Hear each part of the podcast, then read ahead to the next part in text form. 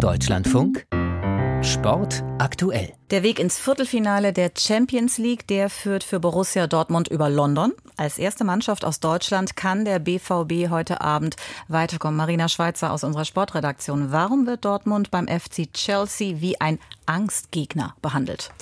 Ja, weil Dortmund gerade mit sehr, sehr viel Rückenwind an die Stamford Bridge kommt. Der BVB hat alle zehn Pflichtspiele dieses Jahr bisher gewonnen steht ja auch punktgleich mit Ligatabellenführer Bayern München auf Platz zwei. Und Dortmund hat natürlich auch deshalb Selbstbewusstsein, weil es vor drei Wochen zu Hause den großen FC Chelsea mit 1 zu 0 und einer guten Portion Glück geschlagen hat. Das macht für den BVB eine sehr gute Ausgangslage für heute Abend. Und wenn der Dortmund-Trainer Edin Terzic die Situation vor drei Wochen beim Gegner beschreibt, dann will er sie nicht mit der heute vergleichen. Sie waren sehr aktiv auf dem Transfermarkt, haben dann natürlich keine Vorbereitungszeit gehabt, die ganzen Jungs in die Mannschaft zu integrieren, sondern da ging es sofort im Dreitagesrhythmus im Spielbetrieb los. Und ich glaube schon, dass sie jetzt die letzten Spiele und Wochen genutzt haben, um sich da etwas besser einzuspielen. Und deshalb, äh, es wird eine äh, brutal schwierige Aufgabe für uns, auf die wir uns freuen, aber mit ganz großem Respekt dem Gegner gegenüber. Es ist schon erstaunlich. Chelsea hat sich mit 300 Millionen Transferkosten im Winter sein Team aufgestockt und dümpelt jetzt aber sportlich vor sich hin. Also in der Tabelle der Premier League gerade auf Platz 10. Das ist natürlich brutal unter den Ansprüchen. Und der Trainer von Chelsea, Graham Potter, der hat jetzt sogar nochmal die Fans aufgerufen, für eine laute Kulisse gegen Dortmund zu sorgen. Also man merkt schon, ähm, ja, wie da gerade so ein bisschen die Stimmung vorher verteilt ist und bei wem so ein bisschen das Selbstbewusstsein da ist. Ja, du hast viel von Selbstbewusstsein gesprochen. Wie zeigt sich denn dieses Selbstbewusstsein bei den Dortmundern gerade? Es sind so zuversichtliche Töne und auch ein ganz guter Umgang mit den Erwartungen gerade, an denen ich das festmachen würde, mal abgesehen von den Ergebnissen, die Dortmund ja augenscheinlich produziert hat. Der Trainer dämpft zu hohe Ansprüche an sein Team, auch mit Verweis drauf, dass das auch nicht immer ein Spaziergang war für das Team diese Saison und eben das Glück auch mal eine Rolle gespielt hat.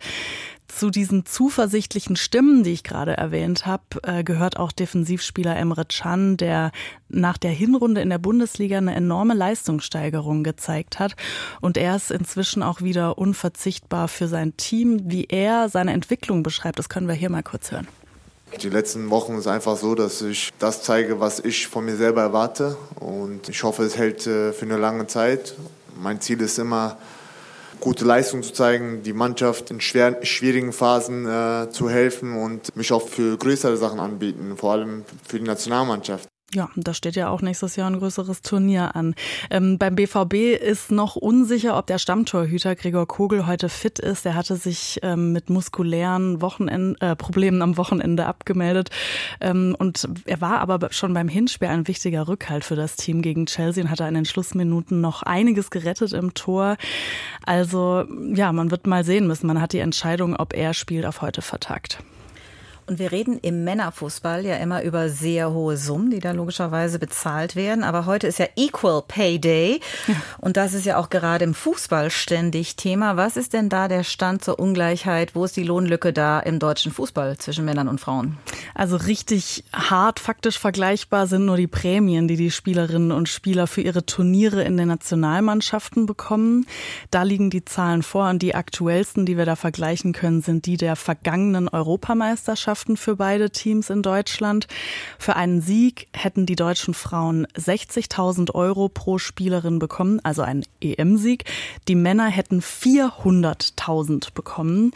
Und die Prämie der Frauen entspricht damit 15 Prozent des Betrags der Männer. Also das ist nicht die Lücke zwischen den Prämien, sondern das ist der Anteil der Frauen gemessen an dem der Männer.